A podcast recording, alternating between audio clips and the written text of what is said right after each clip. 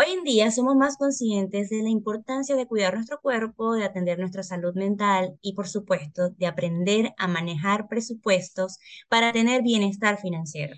Ha llegado el momento de empoderarte de tus finanzas y de vivir la vida que sueñas, poniendo en orden tus finanzas.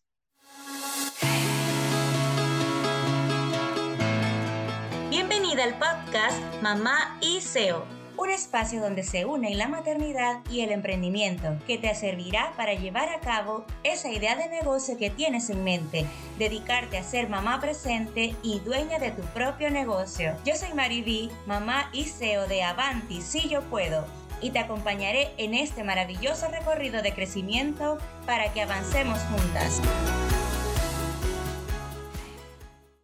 Te doy la bienvenida a otro episodio del podcast Mamá y SEO, el cual tiene por nombre Finanzas, Maternidad y Planificación. Hoy tenemos como invitada a una bella mujer que realmente no se queda con nada, súper humilde y bueno, he estado conversando mucho con ella y es increíble la humildad que tiene para compartir su proceso de como emprendedora.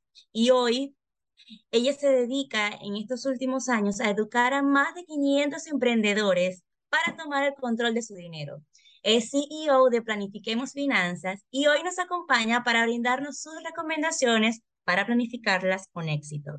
Su nombre es Rosa Nick, es coach de finanzas productivas. Bienvenida, Rosa Nick, qué alegría poder estar aquí compartiendo este espacio de madres emprendedoras o madres que desean emprender un negocio. ¿Cómo estás?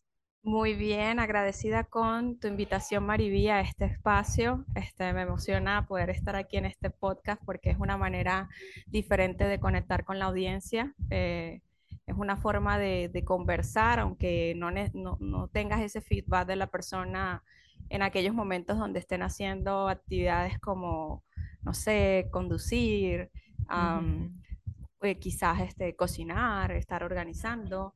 Eh, yo suelo escuchar podcast en esos momentos y, la verdad es que me gusta muchísimo, a pesar de que eh, cuando yo soy la que escucha no, y no la que, la que de alguna manera comenta. Entonces, gracias eh, por esta invitación y me apasiona muchísimo este medio. Honestamente, le he querido dedicar, pero no he sacado tiempo, pero llegó el momento y tu invitación Así es. Me, me impulsa muchísimo y te admiro que tengas este espacio, de verdad qué bonito el trabajo que estás haciendo.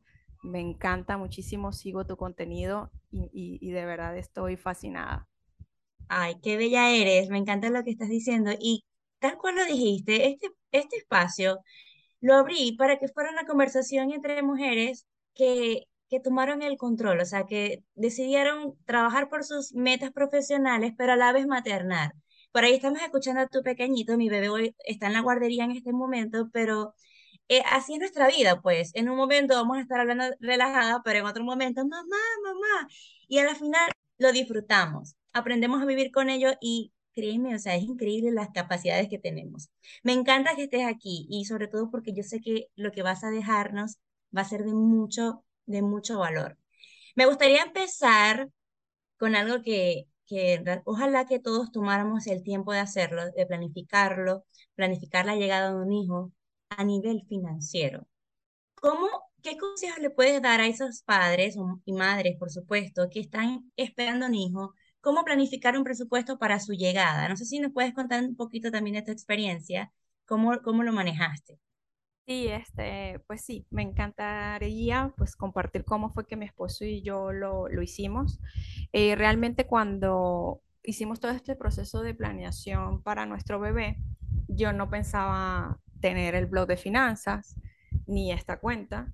De hecho, siempre hemos sido una pareja muy ordenada eh, en ese sentido y nos obligó más el tema migratorio, porque somos inmigrantes, así que mi embarazo inició en Venezuela y luego continuó en, México y para nosotros era muy importante que todo y cada uno de los procesos que lleváramos a cabo nos ayudara mucho en, en este tema de, de, migrar, que además no fue fácil. Eh, entonces, por eso yo, de hecho, escribí un artículo sobre esto, hice un video, porque quería contar mi, experiencia. Eh, sé que las, emergencias no avisan, los imprevistos no avisan, pero si se tiene de alguna manera un plan, se puede hacer frente a estos imprevistos como nos pasó a mi esposo y a mí.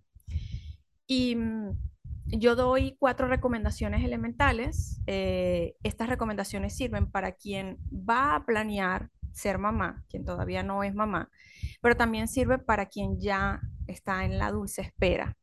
Y de hecho, eh, eh, traté de abarcar esos dos aspectos. Entonces, lo primero que yo recomiendo para quien está en el proceso de planear junto a su pareja es que revise que tenga un seguro médico o un seguro de maternidad y en mi país, tú sabes que hay una frase que dice que es mejor tenerlo y no necesitarlo que necesitarlo y no tenerlo.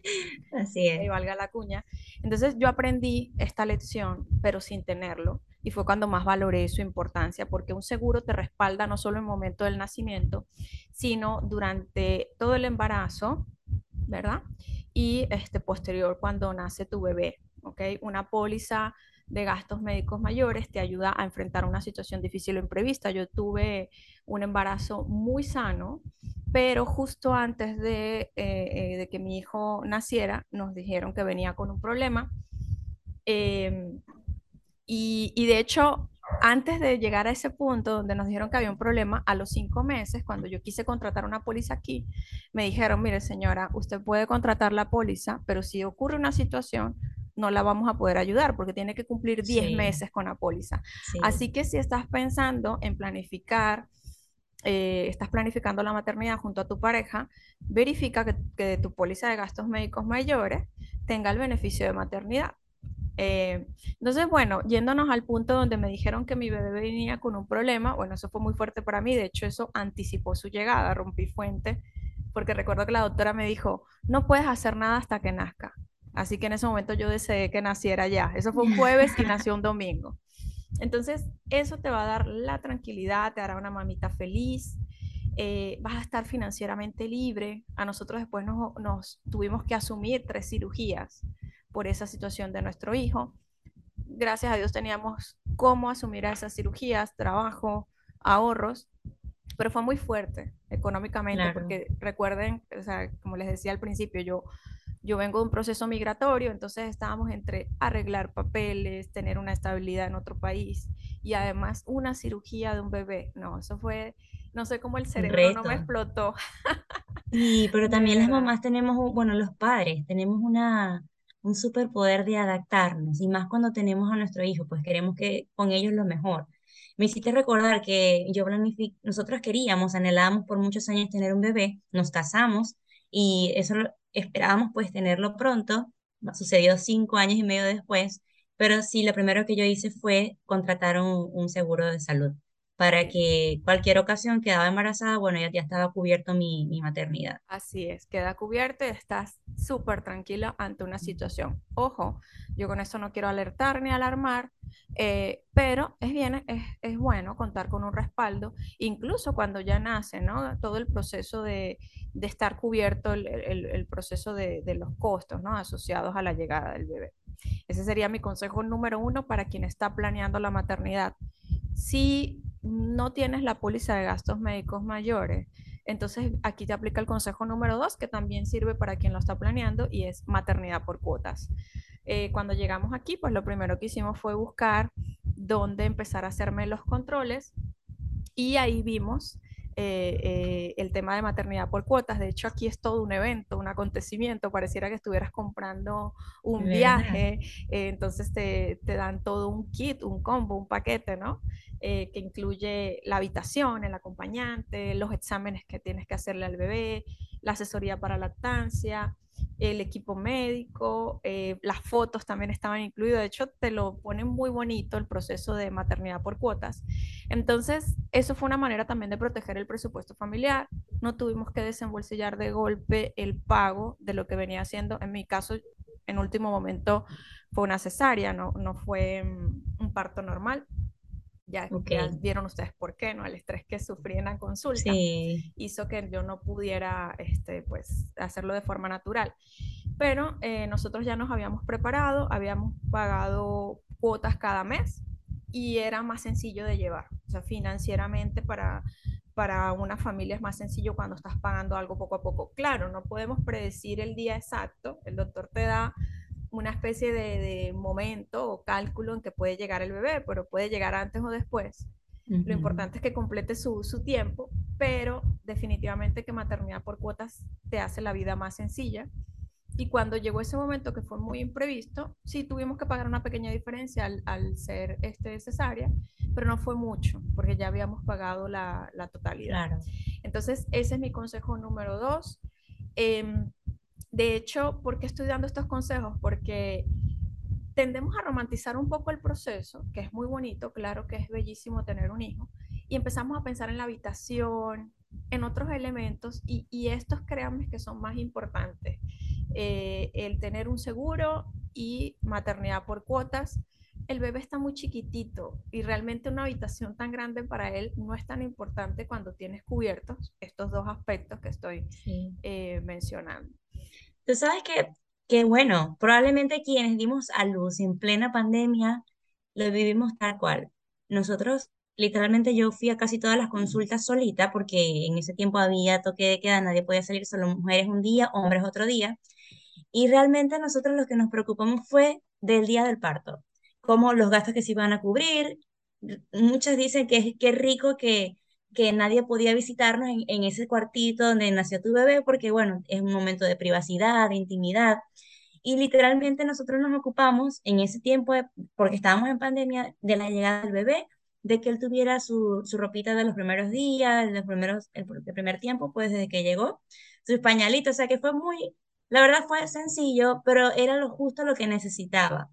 Pero probablemente si no hubiera estado en pandemia, ahí sí yo me hubiera estado, no, porque hay que el cuarto, porque sin embargo, nosotros decoramos nuestra habitación, eso sí lo hicimos. Queríamos como que darle ese toque especial. Sí, no, darle el toque especial definitivamente es muy importante. Ese espacio del bebé que, que está conviviendo ahora eh, con ustedes, eso es muy bonito, ¿no? Hace que, que la atmósfera, ¿no? Se sienta el bienvenido.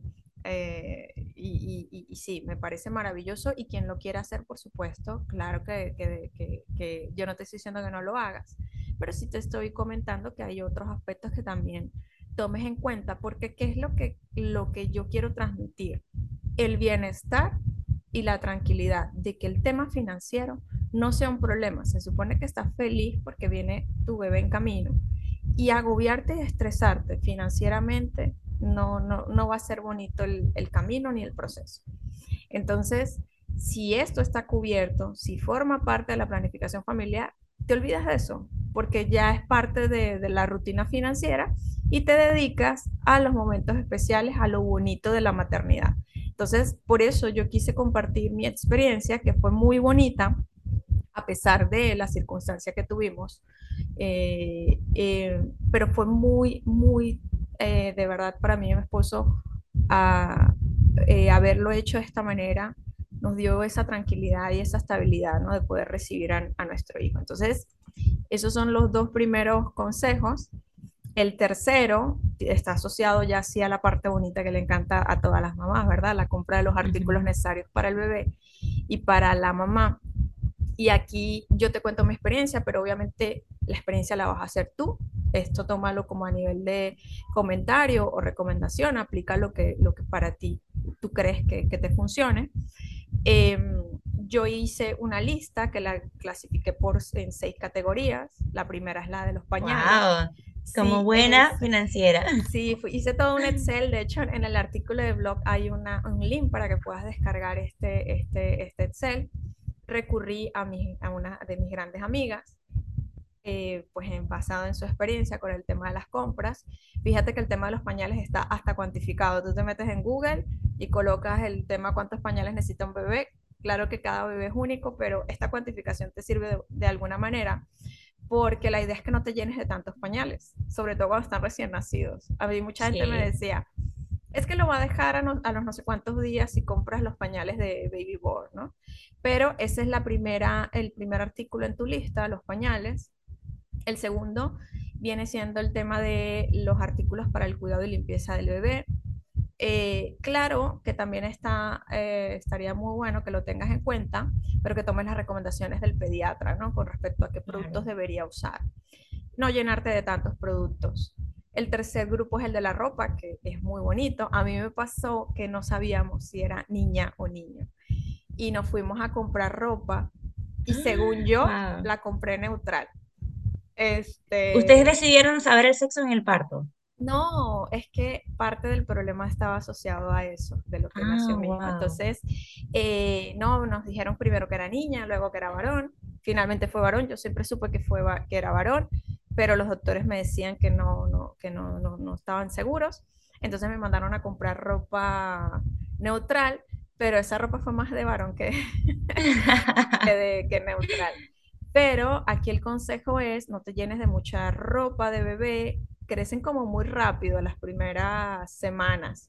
Y también reciben muchos y regalos. recibe muchos regalos. Entonces, eh, destina un presupuesto para la ropa, pero lo indispensable ahí en, en, la lista mis amigas me hablaban de franelillitas, eh, aquí como estábamos con un tema del invierno, toma en cuenta eso para la compra, mi bebé nació en pleno proceso de venir el invierno.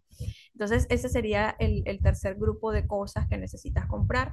El cuarto está asociado a la alimentación, fíjate que nosotros compramos biberones, muchos, y yo di lactancia exclusiva. Entonces, no te llenes mucho de biberones. Me Quizás deja un pasó. presupuesto para comprar pero eh, espérate un poco, o sea, no te compres, eh, yo me compré toda una cajita y, y, fueron demasiados, porque nunca ni siquiera agua quería tomar ese niño del, del biberón, mi bebé.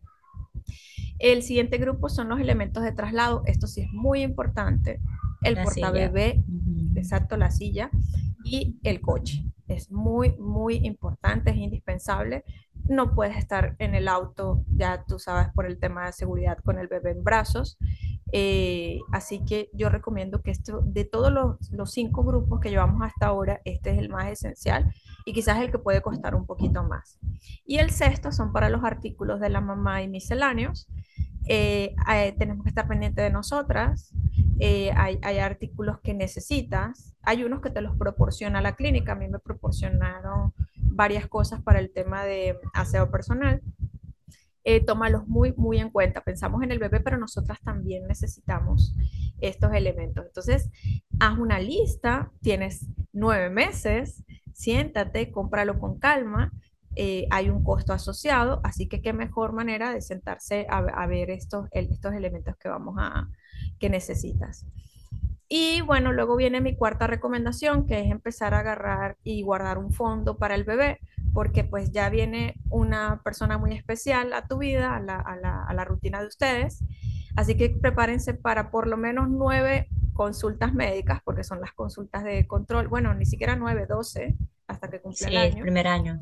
Entonces, estamos incorporando al presupuesto familiar eh, una persona que ahora necesita atención y cuidado, monitoreo por parte del pediatra, medicina, cólicos van a venir, eh, fiebre por las vacunas, las vacunas. Entonces, ahora tenemos que hacer espacio en el presupuesto familiar para esa, la llegada del nuevo integrante.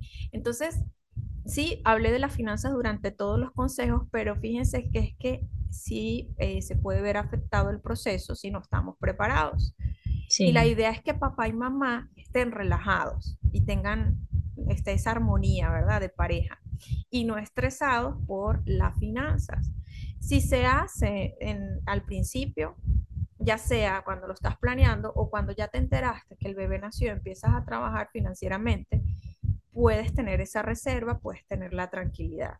¿Ok? sí tienen nueve meses para planificarse. que tiene nueve meses para planificarse. Mi esposo y yo contábamos con esa reserva, pero también dentro de nuestro presupuesto familiar, pues empezamos a incorporar los gastos de nuestro hijo.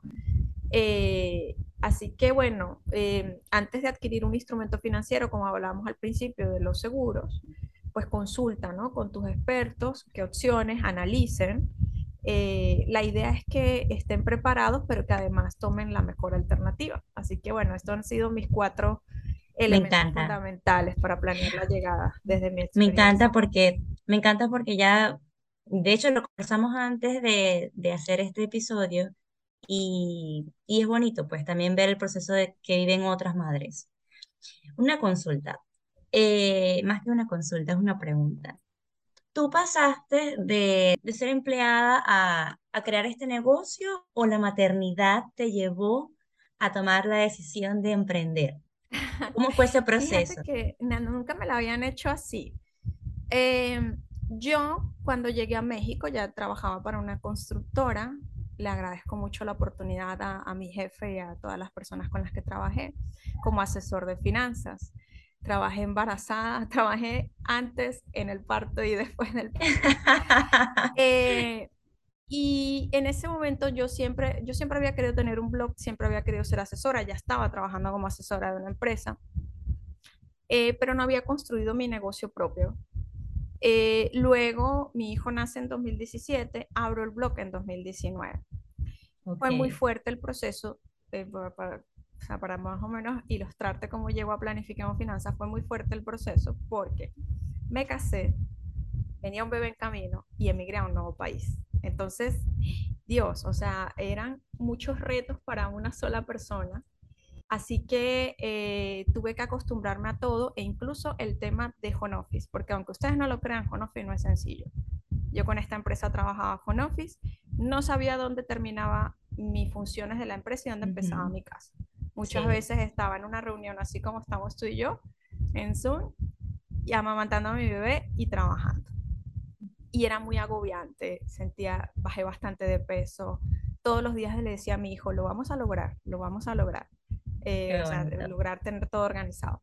Luego abro mi blog en 2019 porque quería compartir mi experiencia migratoria. Ya en ese punto, mi esposo y yo ya teníamos nuestra casa, nuestro hijo, habíamos superado dos cirugías de su proceso y sentía que quería yo hablarle más que todo a mis coterráneos, que también estaban en ese proceso migratorio, que sí se podía y cómo lo había hecho. Y luego en 2020 se convierte en mi proyecto profesional. Ahora, ¿qué pasó? Vino la pandemia. Mi hijo vuelve a casa del colegio y entonces ya el trabajo era un poco más rudo porque de bebés es fuerte, pero cuando están grandes es aún más fuerte. Quieren más atención, quieren que jueguen con ellos.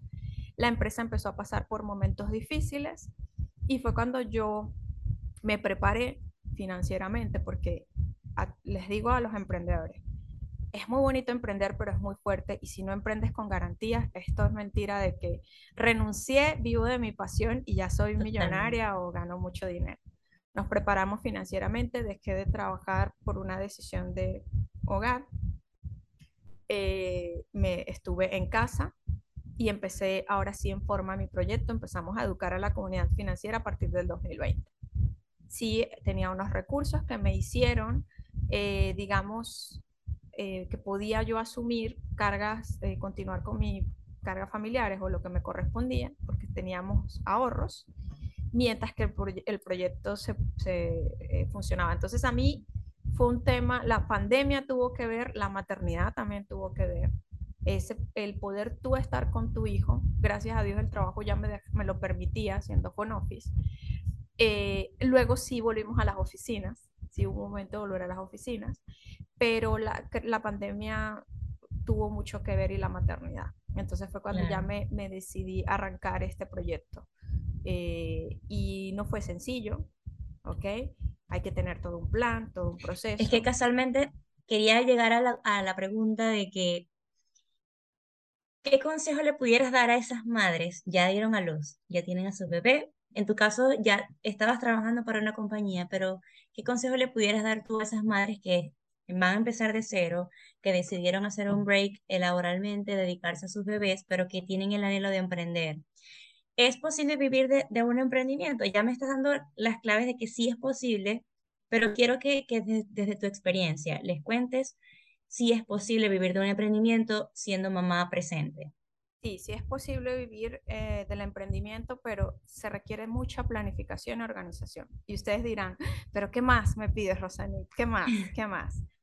Eh, bueno, mi, mi, hijo y yo estuvimos en esa búsqueda. De hecho, particularmente, desde que soy mamá, soy consciente de lo importante que es ser productivo y planificado. Antes, cuando tenía mucho tiempo para mí, no tenía la plena conciencia de lo importante que, que era rendir tu tiempo. Entonces, ¿qué consejo les puedo dar? Eh, tienen que trabajar bajo objetivos, no tiempo. Tienes que tener un objetivo en, tu proceso de emprender y las actividades que vas a hacer van a ser en función de ese objetivo.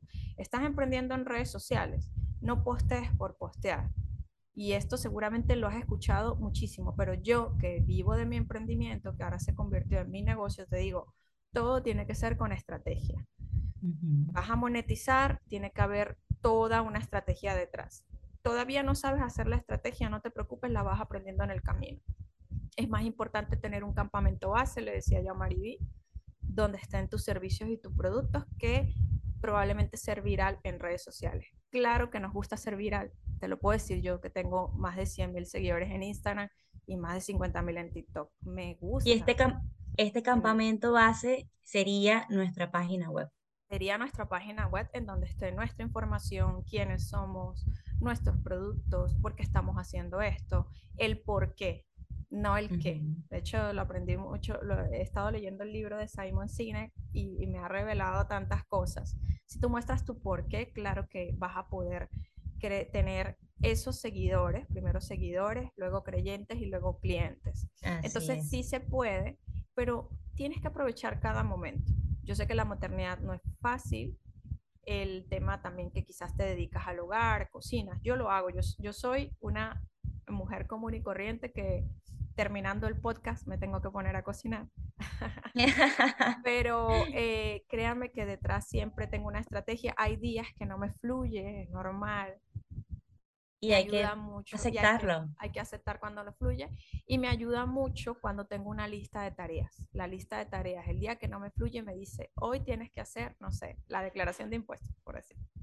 Hoy eh, tienes que em, de repente grabar algo y, me ayuda mucho la, la, mente en el resultado, ¿no? Mente en el resultado. Eh, porque lamentablemente la motivación es efímera, unos días estamos muy motivadas y otros días no. Entonces, mi, empieza ya. Si tienes esa idea de negocio, empieza ya a darle forma, empieza ya, haz una lista de para qué eres buena, eh, haz una lista de necesidades que hayas detectado y luego tienes que casar esa necesidad con tu pasión y hacer una lista de cómo lo puedes monetizar. Esto fue mi primer plan de negocios y lo escuché de una cuenta que me gusta muchísimo en redes sociales. Y no saben, o sea, agarren lápiz y papel y hagan ese ejercicio que los va a ayudar mucho para que soy bueno. Fortalezas. sí, ver esas necesidades. Y es parte de mi jerga también. Siempre le, siempre aconsejo de que cómo poder monetizar tu talento en qué eres bueno, cuáles son tus fortalezas, cómo tú puedes ayudar a alguien a resolver, a solucionar algo. Muchas veces hay personas que son muy buenas dando consejos. Puedes tener un servicio de asesoría, coaching, te puedes capacitar para eso, para poder monetizar esa área que, en la que eres muy buena. Y la verdad es que todo reside en nosotros, ¿verdad? O sea, dentro de cada una de nosotras como personas existe esa grandeza ese potencial que nos va a permitir monetizar. Así es. Y yo lo que les recomiendo es iniciar, no esperen a, que venga el momento perfecto. De hecho, hazte la pregunta, ¿quieres estar parada en el mismo lugar que te encuentras ahora? Si la respuesta es no, entonces tienes que tomar acción. Tomar acción y eso te va a ayudar mucho. A mí, cada vez que avanzo y de alguna manera siento que estoy en un proceso de estancamiento, eh, me hago esa pregunta, ¿quiero estar parada en el mismo lugar que me encuentro ahora? y te va a dar muchísimas respuestas. Ánimo, que sí se puede emprender, hay para todos, las redes sociales son muy grandes, pero no te limites a las redes sociales. Eh, por favor, no. Por favor, no. hay muchos medios para llegar a tu cliente ideal. Así que sí se puede. Que no es sencillo, no, yo no te, he dicho, no te he dicho que es sencillo. Me ha ayudado mucho delegar el hecho de que mi bebé ya vaya al colegio y con esto no me quiero sentir una mala madre de que eh, eh, necesito que esté ahí para yo poderlo hacer, es por él, por luchar por él. Claro. Y esas cuatro o cinco horas en las que él está ahí, yo las aprovecho al máximo, ¿no saben? Eh, lo que tenga que hacer, tengo que hacerlo en el menor tiempo, eso sí nos pasa a las mamás. Totalmente. Lo los demás tienen el doble del tiempo, nosotros tenemos la, la cuarta parte. Menos. Pero ahí descubrimos cuán productivos podemos ser cuando trabajamos enfocados en cierto tiempo, porque antes de ser madre, y me pasó, y concuerdo mucho contigo, aprendemos sobre productividad, sobre muchas cosas durante la maternidad. Por eso es un proceso de transformación. Y realmente podemos ser productivos y sacar muchísimo trabajo en cuatro horas. Me pasa lo mismo con mi bebé que está en guardería en la mañana nada más. El tiempo es oro y hay que aprovecharlo al máximo, claro que se puede. Pero aquí te quiero hacer una pregunta, quiero que hablemos un poco de paradigmas, porque es verdad que también hay muchos paradigmas con el dinero. Existen hay personas que retrasan el éxito de los negocios por estos paradigmas. Algunos crecieron con la creencia de que el dinero no da felicidad, que no es elemental y esto evita explotar el potencial de los negocios. ¿Qué le dirías a esas personas? Que un proyecto que no genere utilidad es un hobby demasiado costoso. Eh, sí, es verdad eh, que el dinero no da felicidad, eh, creo que sí que dicen, pero sí que ayudan también, así es que, que. Y definitivamente eh, el dinero hay que verlo como una herramienta, como un instrumento, ¿ok? El dinero no hay que verlo como que es la causa de los problemas, que es bueno o malo. Es una herramienta para alcanzar metas. Es lo mismo que yo le digo a mis alumnos en los workshops de finanzas y en las asesorías. Es una herramienta. Tienes que saber usar la herramienta de forma estratégica y como te dije, tienes que definir si es un business o si te encuentras en presencia de un hobby. Cuando entiendas que no es un hobby, que es tu proyecto, entonces vas a desbloquear eh, estos paradigmas, estas creencias limitantes. Hay que trabajar ese proceso de merecimiento, eh, sobre todo al, momento de cobrar. Yo tuve que pasar por ese proceso de, crecer y de, transformación, porque no es sencillo. Eh, no puedes sentirte que cobras mucho o que cobras poco. Eh, todo va en función pues de, ese valor que estás entregando y de valorar también tu tiempo y tu esfuerzo. Yo me dedico al coaching financiero, pero yo soy ingeniera electrónica, me gradué con honores, hice una especialización en automatización, trabajé durante más de 12 años en la industria petrolera y también en la industria de construcción. Entonces yo lo que vine fue a traer lo que yo aprendí, eh, porque quise poner también mi negocio propio. Y claro. claro que me gustó mucho trabajar, ¿no? Por supuesto que me encantó porque me formaron y soy la profesional que soy ahora. Pero como les digo, o sea, el dinero, hay que trabajar ese, ese merecimiento, hay que, hay, que, hay que definitivamente identificar si es un negocio y tomárselo bien en serio. Sí, es verdad, el dinero no da la felicidad, pero sí que ayuda. Lo necesitas para poder empezar a escalar tu negocio y además, si lo estás haciendo es porque eh, estás, quieres vivir de ello, ¿no? Y no solamente para, para tu negocio, sino para tu familia, porque tú quieres tener un estándar de vida y ofrecerle una calidad de vida a tus hijos. Obviamente que el dinero va a ser la herramienta que te va a permitir poder tener esa calidad de vida. No desvivirte por él, pero sí trabajar para poder tener esa calidad de vida que merecemos. Exactamente. Es para, eh, de hecho, mi principal motivación siempre es mi, mi, jefe bebé, ¿no? Mi pequeño jefe bebé. Sí. Y todas las cosas que, que, quiero que tenga. Obviamente quiero que él luche y aprenda y entienda eh, cómo lograr cosas, pero ahorita que depende tanto de mí, obviamente yo tengo que hacer muchas cosas por él. Y, y, la libertad financiera siempre la asociamos a tener mucho dinero, pero más bien es libertad de tiempo, ¿no? El tiempo que yo puedo pasar sin, sin, trabajar. Eh, y para eso tenemos que aprender a hacer un uso estratégico de esta herramienta. Fíjate que está esa relación de no merecimiento, pero también en ese proceso de no merecimiento que de repente no te llega, está ese proceso en el que de alguna manera haces que salga que salga, ¿no? Derrochándolo. Entonces tenemos que ser un poco más conscientes de cómo y en qué usamos el dinero y verlo como una herramienta. Rosanic, muchísimas gracias por este tiempo que, que has dedicado a esta comunidad para brindarnos tus herramientas desde tu experiencia. Y ahora para cerrar, me encantaría que, que nos hables un poquito de Planifiquemos Finanzas y sobre todo nos compartas cuál es tu misión, qué es lo que quieres lograr con, con, con tu negocio. Mira, Planifiquemos Finanzas es una comunidad, siempre digo, de emprendimiento, de estrategias para finanzas personales y para negocios. A eso nos dedicamos. Eh, la visión inicial, eh, eh, yo la abrí como un blog, de hecho antes no se llamaba Planifiquemos Finanzas, luego se transformó donde yo quería compartir mi experiencia personal y luego se convirtió en un proyecto en donde a través de esa experiencia que yo tuve a nivel profesional, pero también a nivel personal con mi proceso migratorio, quería mostrar que sí se puede lograr el bienestar financiero aun cuando tienes que empezar nuevamente. Tú eres inmigrante como yo también, ¿verdad? Uh -huh. Así que muchos sabemos lo que implica irnos a un país eh, nuevo, se romantiza mucho el proceso y hay muchas cosas detrás. Y sí, eh, no les voy a negar que en algún momento mi esposo y yo no hemos tenido obstáculos, pero precisamente el hacer ese uso estratégico del dinero, el tener esa planificación nos ha llevado a superar esos obstáculos.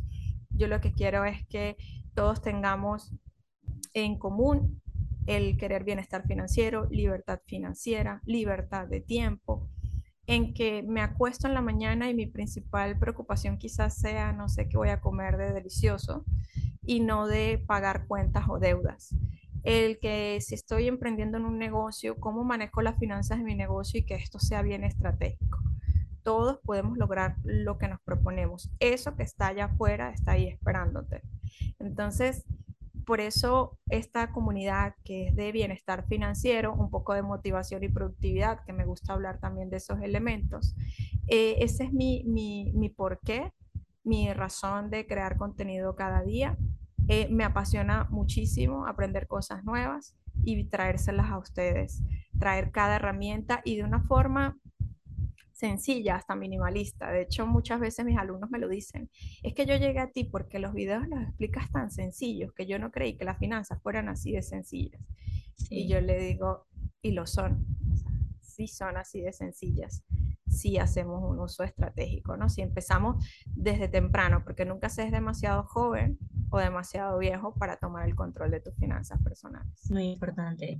Eso te iba a decir, que realmente siempre tenemos la oportunidad de aprender y de tomar el control de todo y más cuando tenemos dificultades, pero lo ideal es no esperar tener esas dificultades para poder tomar el control, sino anticiparse.